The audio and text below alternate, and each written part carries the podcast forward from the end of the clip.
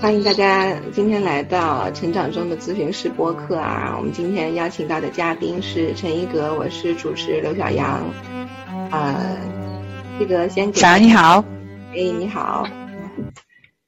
一个先给大家介绍一下自己吧，啊还是我来介绍你呀？嗯，我自己来介绍。我目前的话是在啊，我是在美国这边读的心理咨询硕士，然后目前的话是在德州这边达拉斯，呃，是一个叫 Licensed Professional Counselor 这样的一个执照，呃，从事私人职业，啊，目前的话，呃，基本上是见成人来访为主。那我我我的那个嗯擅长的领域的话，主要是针对一些创伤，啊，可能更多的是针对成长性创伤，那像人际创伤这块比较多，但也接很多啊，可能解离比较严重的一些来访，嗯，然后还有一个比较擅长的领域是，因为在美国嘛，所以我可能会有接触很多啊跨文化婚姻啊这一块的工作，所以我是这两方面是我目前的一个主要的一个工作。那也接触很多就是留学生啊，然后留在美国的一些华人，然后包括嗯二代亚裔啊之类的这些都接触的比较多啊。对，哎，一哥，你现在工作经验大概有多少年了？嗯，我时间其实挺久的，但是因为中间可能有一些嗯耽搁吧。啊，我其实已经从事了快九年，因为我是一二年毕业的。然后在美国的话，有一整年的是在这边的一个我们称之为就是社区诊所啊。那这个社区诊所就是针对美国这边的嗯精神健康建设的一个社区，它嗯主要针对可能更多是低收入，然后是成瘾患者，然后包括一些啊法庭上就是啊嗯。强制过来治疗的一些来访啊，然后一些嗯，包括一些监狱里面，就是本来要去监狱，但是跟法庭法官签了那个合约来我们这里进行治疗的一些女性，所以我当时就接触了很多创伤和成瘾的一些工作啊，所以是我第一份工作是接触了很多是这方面的。后来回国，回国从事了大概 EAP 啊，大概一年多一年半左右吧。然后又直接就在国内，嗯，开始慢慢的就是开始建立自己的私人职业，然后再回到了美国，然后才在德州这边拿的一个这边的执照，啊，所以嗯，总共应该算是九年，但是实际可能应该是八年左右吧，我觉得八年总共是实际在做临床这一块，啊，EAP 也有做一些，但是很少，可能做团体更多一些。嗯嗯嗯，哎，那我听起来，我觉得你工作的那个经验，其实接触到的人群是非常的多样化的，啊，然后呃，应该是有蛮多这个很复杂多变的临床情况的，就是既有嗯简单一点的，然后也有很困难的这种 case。是，因为我后来因为在德州这边还去了一个专门治疗创伤的一个医院，就是最后应该我跟你提过之前，就是 DID，就是啊人格解离的这一些来访的一些这样的一个专专专门治疗的这个医院，所以就是真的是从比较简单，可能就是工作压力啊，像 EAP 这块可能做的比较多的是这一块团建啊这一块，然后到可能很多的就是像医院中的那些病人啊，那确实是跨度。还蛮大的，就是就是不同类型人见的比较多吧，呃，我觉得这个其实对我后续的那个就诊断的帮助还是挺大，因为人见的多了嘛，就可能分辨能力也会好一些。嗯嗯嗯，对我同意。其实当你见的多了以后，就会有这样的一个经验、一个感觉，有的时候不一定说得出来，对照书本的条条框框不一定看得出来的，但是自己会有那个感觉。嗯，是的，是的，因为你见了，你就因为真实案例跟课本上肯定是不一样的嘛，它会更复杂一些。对，哎，你你现在就是在学习，因为你呃工作的这个个案其实是这么多样的啊，那呃你在学习心理咨询的这个过程当中啊，你先你你会接触到哪些疗法呢？嗯，因为可能会有很多不一样的受训的这个学派的一个经历。对。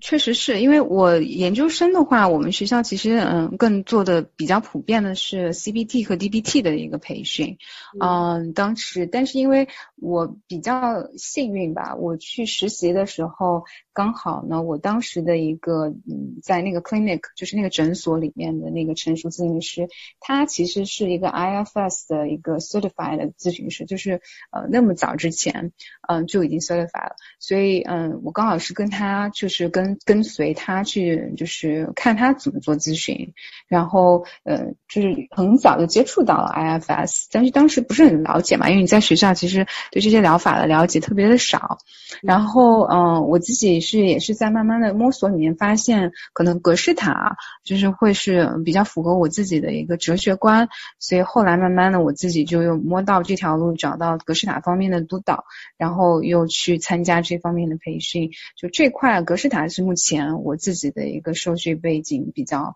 呃，一直在长期在啊受训的一个疗派。嗯，但是嗯，肯定是 CBT 啊、DBT 啊，也都是在我们的工作中会用到的。因为有的时候不同的来访、不同的情况下，这些方法还是挺管用的。有一些，嗯，我觉得对不同的，特别是我以前在那个呃，对低收入的一些来访来说的话，你也不可能用呃，就是非常慢的一个动力的一种方式去工作，你只能更直接，就是更嗯呃流程化的一些的方式，帮他们去辨识一些东西，你就做一些心理。教育啊什么的，呃，其实会更好的能帮到他们吧。嗯嗯嗯，对。所以听起来就是你现在比较呃主要在应用的一个临床的学派是格式塔，嗯，然后是的，对，也会去整合 IFS 和这个 CBT、DBT 的或者一些其他学派的内容用到你的工作当中。是的，因为然后还有一个是我后来接受了就是 EMDR，就是眼动脱敏嗯治疗的这一方面的训练，呃，它其实很多方面跟格式塔有很多异曲同工之妙，只不过因为 EMDR 的话可能更偏技术一块儿，啊，我可能就是嗯，在我自己的临床体验里面和嗯就实践里面，我也觉得呃不是所有的来访都适合，你得就是。评估筛选什么样的来访合适，会去使用它。然后刚刚我前面说我见那个夫妻嘛，见那个伴侣嘛，那伴侣的话我也会比较喜欢使用那个 EFT，就是国内应该叫什么情绪聚焦，嗯，婚姻治疗是吧？对对对对，情绪聚焦治疗。嗯，那呃，像刚刚你讲到这个格式塔，就是会比较吸引你啊，然后呢也是比较。哲学观的，那你可以介绍一下，就是格式塔，它是，嗯，它的吸，它的哲学观是怎么吸引了你吗？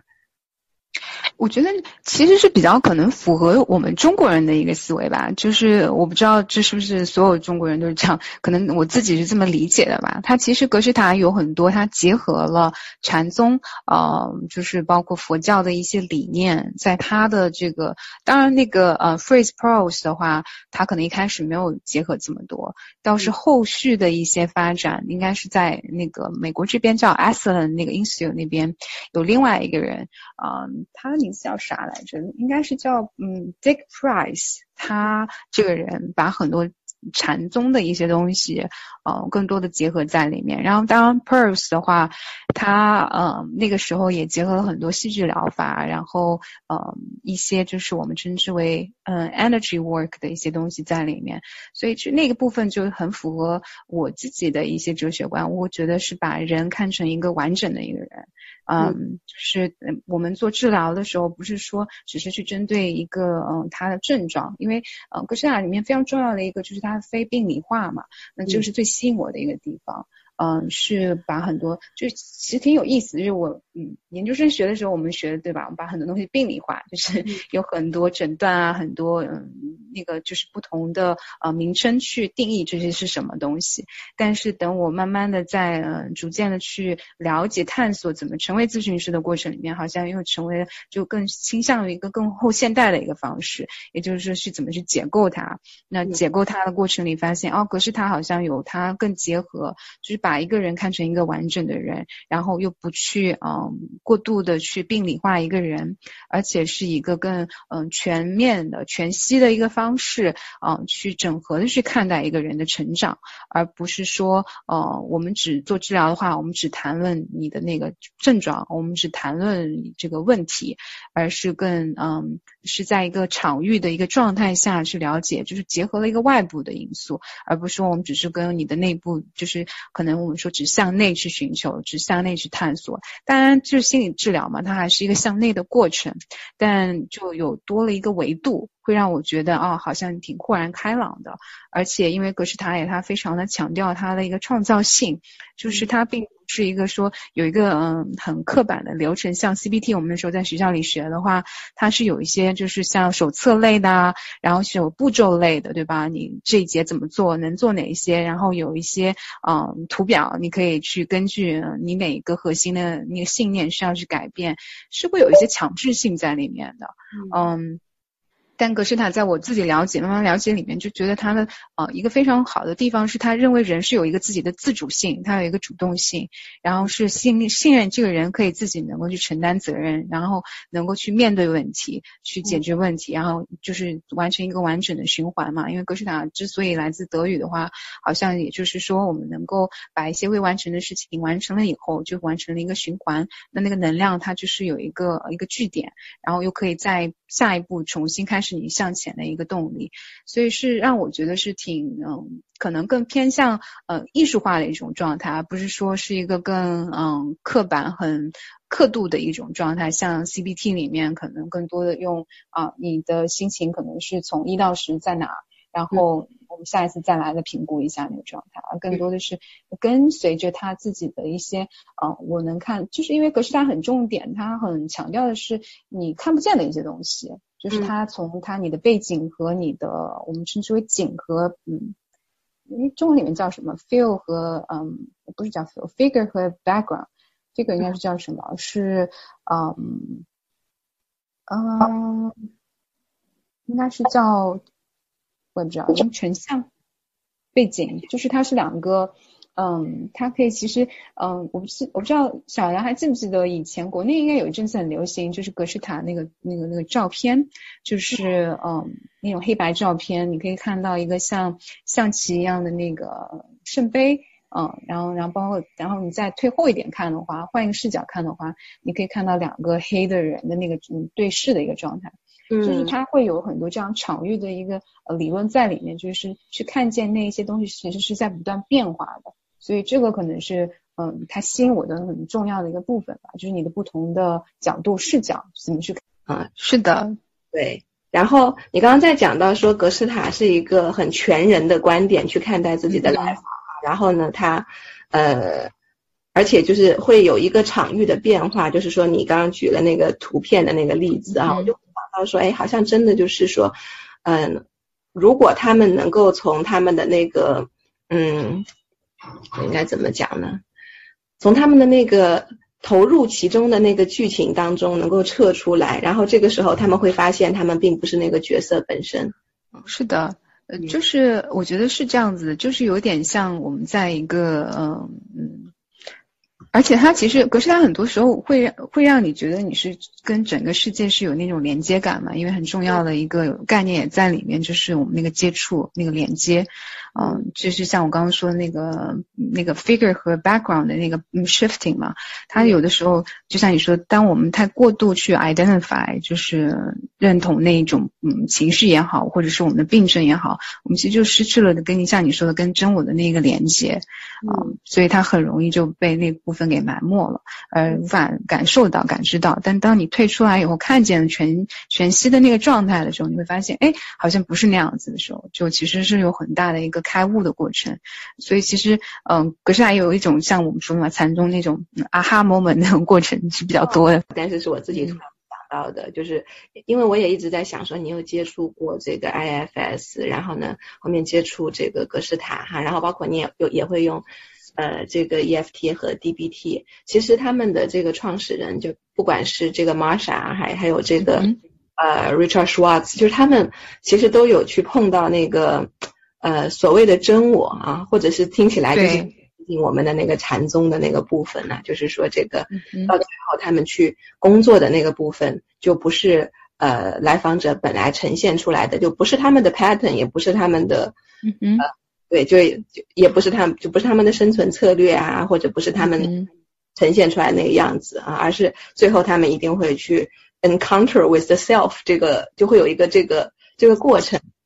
然后我在看诺兰的那个电影，就是呃，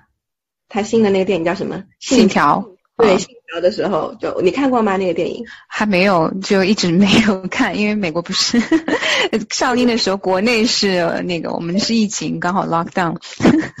那那那可以后面有机会的时候去看一下。但因为诺兰他就经常会拍这个，就是所谓的是的，我们以为的那个样子嘛，就那个时间并不是线性的。然后那个就是经历了一大堆东西，就是你最后你是创造。怎么去剪辑和安排这些画面，然后你会有一个全息的场景，然后你就会从一个外界环境的受害者的形象转变成一个 creator 的一个。是的，他。它很大的一部分也是像你说的，就是从一个被动的状态转为一个主动的过程嘛。然后你跟这个世界去接触，你去创造的一个过程。然后你其实刚刚还讲到另外一点，就是嗯，其实时间那个不是线性的状态，它就是让我们能够去跳出那种因果关系里面，而去看见很多时候很多事情只是发生了，它其实并没有因果的关联。然后我们怎么从那样的状态里面，就是嗯调整出去，而不至于在一个点，对吧？一直被陷沦陷在里面而出不来。对对对，而且我看到那个说法，他就说你只要改变当下，你是同时改变了过去和未来的，因为其实你真的只有当下嘛。然后在这个当下这一刻，其实一旦改变了，然后呢，和这个当下相匹配的过去和未来会被重新创造出来。嗯，所以。嗯所以他会是一个这样的观点，我当时就觉得，哎，好有启发。嗯，是的，是的，这也是格式塔就是很吸引我的一个地方嘛，因为它是有很多，我觉得，嗯，我自己切身能体验到那些我们看不着、摸不见的东西，但它存在，而那些东西其实时时刻都在影响我们。但，嗯，格式塔会能够去强调这一点的时候，让我觉得，啊，这个让我很能够被感同身受，就被看见了那种感觉。啊啊，那那我觉得一下子就勾起了我对格式塔的兴趣。我欢迎来学。对，触摸到这一块的时候，其实是一个很高深的学问了。就是它不是停留在你是一具肉体，你的大脑怎么样？我觉得已经不在这个层面去工作了。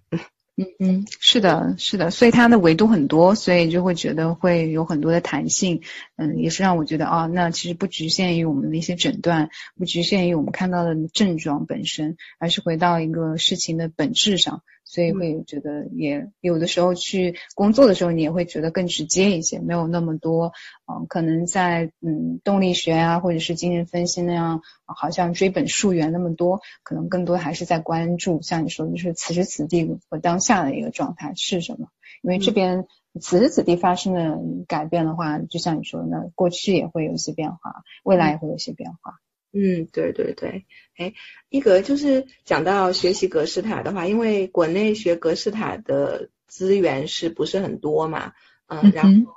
嗯，我会想请教一下哈，就是说怎么样去筛选就是格式塔的学习，然后怎么样算是一个比较正规的训练？嗯，其实这个挺难讲的，因为。就算在美国，其实格式塔也分不同的派别，就是不同的嗯机构，它其实培训的理念也不太一样啊，所以其实可能还是会看个人的偏好吧。那我学习的那个机构的话，嗯，可能更主导的是可能现在比较流行的一个在格式塔，我们称之为现代化的一个过程，叫 contemporary 格式道的一个流派，就是 relational approach。嗯，它可能更说更。嗯，强调的是，嗯，就是我我们从一个 I 到的那个关系里，你和我的那个关系里面，嗯，去观察到，去增加我们的觉察，去在这个此时此地我和你的关系，就包括我们现在在做那个播客一样，我和你的对话里面，其实有很多内容我压根就没想着要去说，但是在你回应了我以后，我会会回应你的过程里面，对吧？我们彼此去嗯激发彼此想要去对创创造的一个内容，所以是很多的强调和关注在这个块内容上。嗯，但这个过程里面，我们又很强调，我当时学的，因为我是通过就是马术格式塔治疗学的格式塔，所以它其实就是加了另外一层的一个 relational 的一个 piece 在上面。因为就是当时我们的工作就是把我们自己，嗯，作为咨询师嘛，就是做没了。意思就是说，嗯，我们的工作的内容是帮助来访跟马去建立连接，马其实是那个主导的咨询师，我们其实是一个次。次要的一个位置，我们的工作只是为了让他去跟马去建立更信任的关系。以后我们退出到背景里面，这就回到那个格式塔那个就是 figure and background 那个那个理论里面，就我们推到背景里面，我们是他的一部分，我们是他的 support。但是它可以跟马去建立，因为马的话，它有一个嗯，就是回到可能你说的不同流派那。那其实现在啊，在美国特别流行一个叫 Paulo Vagel，就是嗯，我我不知道中文翻译成什么 theory 神经理论。对对对，他嗯讲强调的就是很多创伤来访，他需要另外一个病，就是另外一个人。但有的时候他们的创伤本身，就像我说，我的主导工作是个做一些人际创伤。那如果很多主导创伤就是来自于人，那其实人在里面的话，就是没有那么强的治愈因子了。那它就会，如果你换一个动物来说的话，特别是马这样的一个类型的动物，它是很有灵性的。然后加上它的那个整个我们称之为它的神经系统吧，它比人要强大好几倍。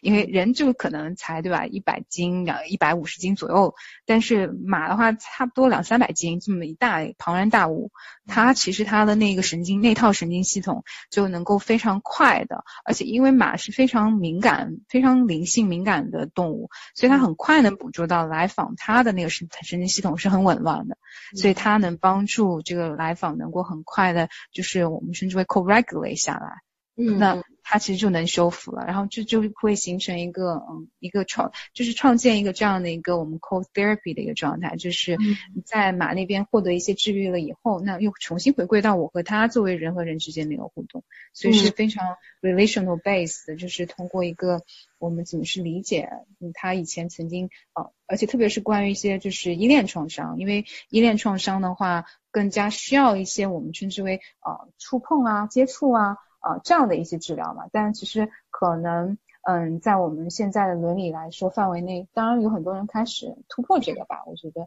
去更多的去，嗯，承认其实接触触就是触碰这个事情，嗯，按摩啊什么这些其实很重要的。但是因为我们知道嘛，人都是人都会有些人会突破这个呃伦理的界限去做一些不好的事情，所以有动物的存在其实就是很好的规避了这个问题。嗯，来访又能得到他那部分需求，比如说跟马的那个接触，你是那种肌肤的接触，然后另外一个病他自己那个心脏跳动嘛，因为我自己做过嘛，就是你趴在马身上，你能够感受到马给你的那一种承托，就是包括体重上那种承托，因为人可能比如说我可能一百来斤，然后来访可能比我更大只一些，那我可能人家就会觉得他没有办法信任你，对吧？对对对，哎我我是马就没问题了。的感觉应该会很不一样。我会突然想起，就是那个以前看 SE 的那个学习的视频嘛，就是也是类似于，啊，这个这个例子两个不一定有类比性，但是当时也是说要让那个来访他把他体内多余的当时没有完成的那个能量释放出去嘛。那是几个大汉在那边抱着他，然后再搞一个枕头，然后我就在想，嗯，如果是马的话，这个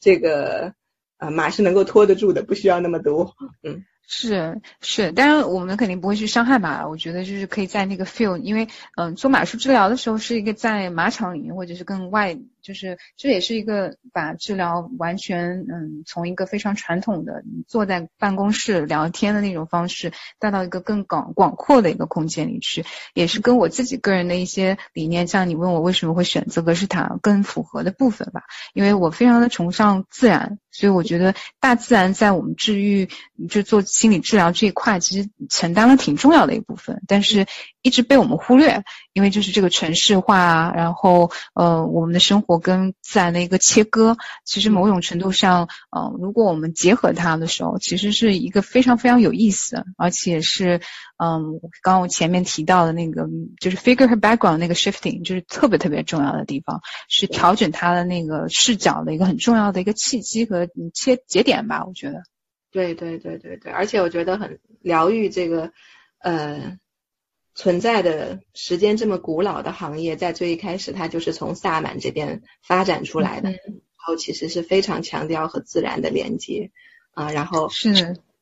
就是说，你去接地也好，然后你和不管是这个植物也好，和周围的整个场域有一个更大的一个连接，就不像我们现在是缩在一个小小的治疗室里面，然后现在变成只在一个屏幕里面。对对，是的，就疫情就完全是缩到这个网络这个屏幕，所以在网络上的话，你就很容易，因为其实你能照见的你就上半身，你就很容易把能量。其实人现在现代生活其实很容易把能量集中在我们的上半身，其实下不去的。所以其实很多时候需要下去，因为我们人就是像一个管道一样，其实需要我们的能量是能够流通下去的，是一个流动的过程，而不是一个死一潭死水，或者是卡在某一个节点。嗯嗯嗯，就现在我觉得是前额叶这边过度的活跃和发达。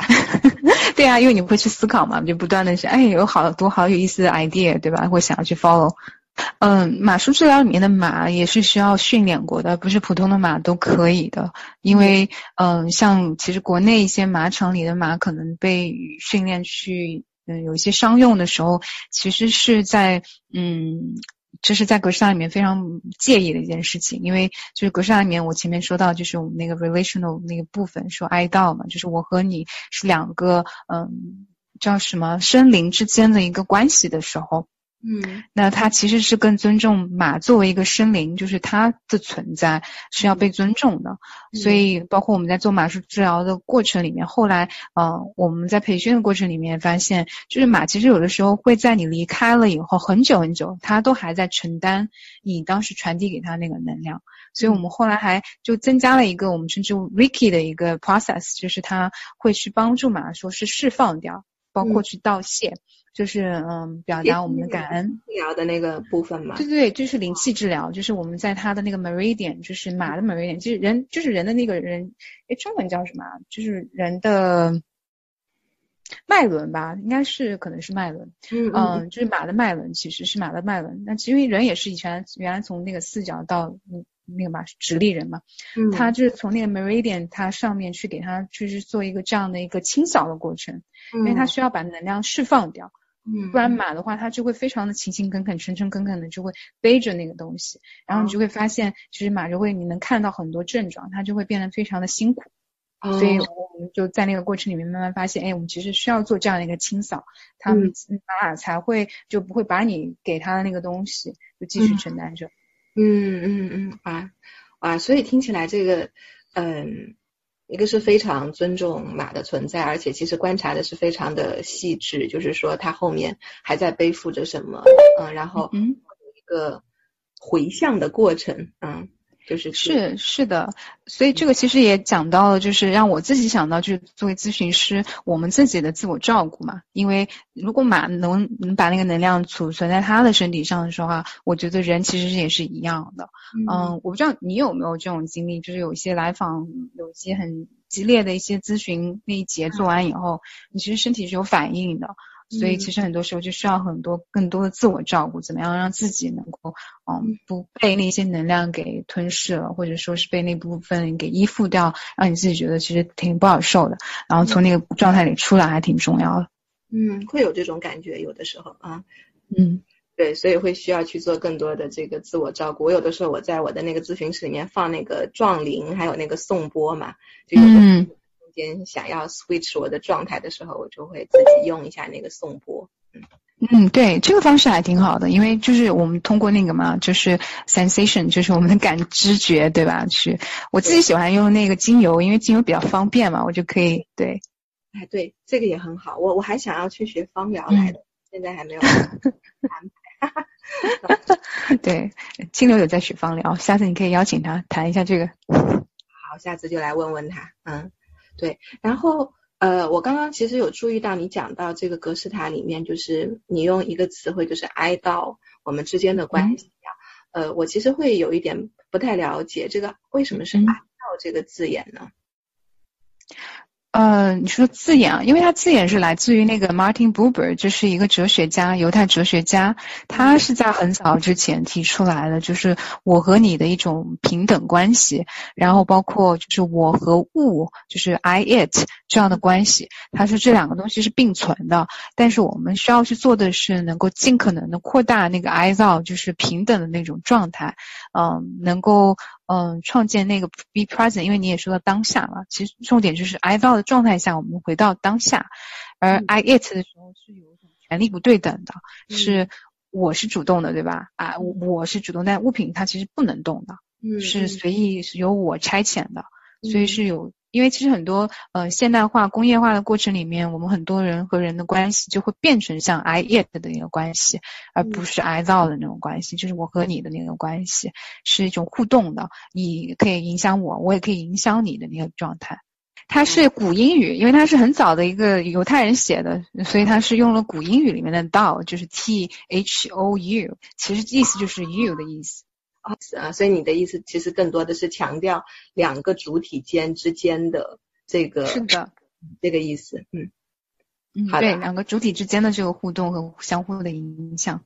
对对，哎，那我也想问问你啊，在你接触过的所有的这些老师里面，你受过的培训真的非常多，然后接触的这种不一样的流派、不一样的老师也非常多哈。那哪些老师会让你的印象很深刻啊？像他们有教过给你什么很难忘的、有收益的东西？啊，我觉得当然很可能最重要的影响人应该是我的督导，然后因为我督导其实就是他他自己创建的这个就是马术格式塔的治疗流派这一块，所以我是跟着他学的，所以嗯，我觉得最重要的就是像我前面说的，嗯，其实是嗯很他有我就督导给我一个非常重要的一课，就是他教给我说。就是嗯，他给我呈现了，就是人和人之间的，就是信任是怎么建立的，就是不仅仅是通过跟马之间的连接，然后跟人和人之间的连接。他有一个说法，他是这么跟我讲，他说，嗯，他说人是先通过接触，就是嗯，contact over time，然后 will become connection，然后 connection over time will become trust，然后 trust over time will become intimacy。也就是是需要通过这么一层一层的渐进，我们的关系才会不断的更接近、更亲密。嗯，然后对，就是这也是回到我说格式塔里面非常强调那个接触和连接的一个重点。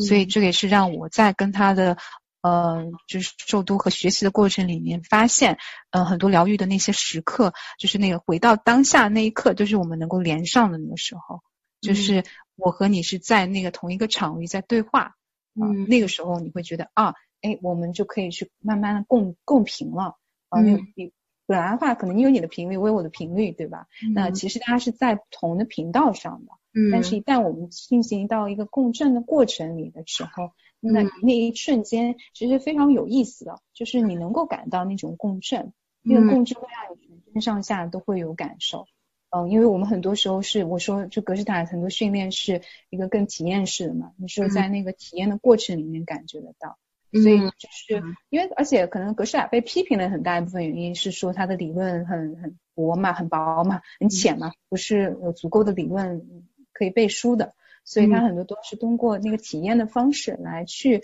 呃去理解它背后的一些理念是怎么样去工作的。嗯嗯嗯嗯嗯，对，我觉得你刚刚有讲到这个，就是。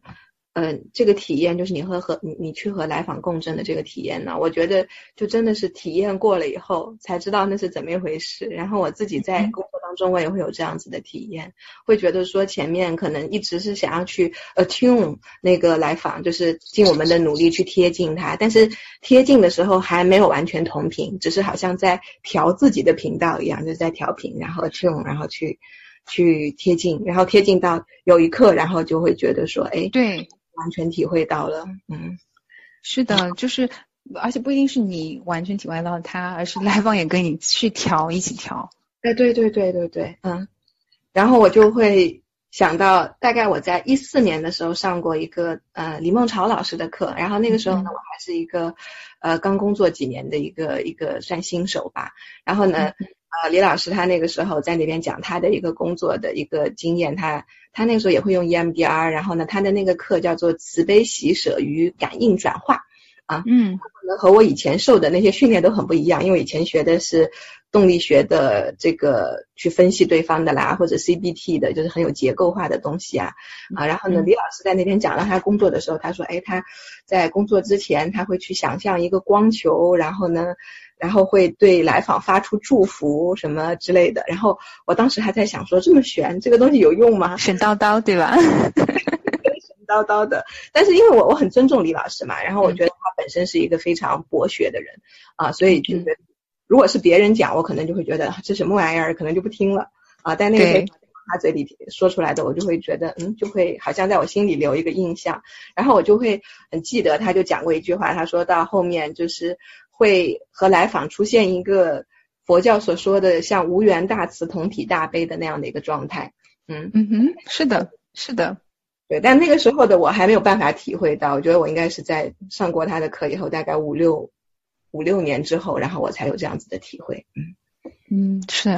嗯是的，就是确实是可以做到那个的。我们很多训练也是会让你去想象那个光球是在你自己的那个核心里面，然后你去随着你自己去，就是呃跟随你自己，就是我们称之为 tracking 嘛，跟踪你自己的那个能量，然后。因为我刚刚前面提到哀悼我和你，但是其实马术最终要走向的是我和你，然后撞见我们，就是有那个共同的那个时刻，是建立一个我们的关系。嗯嗯嗯，哎，这个听起来真的还。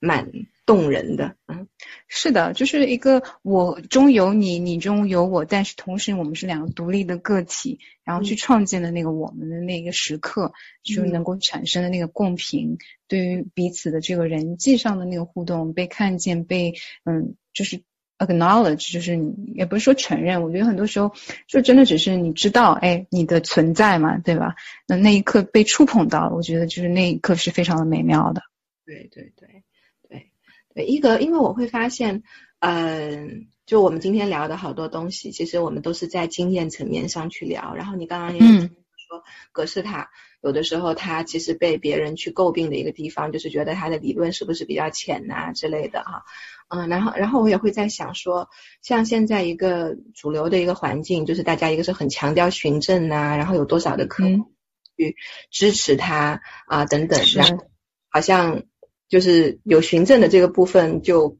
天生有一种位置的优越感，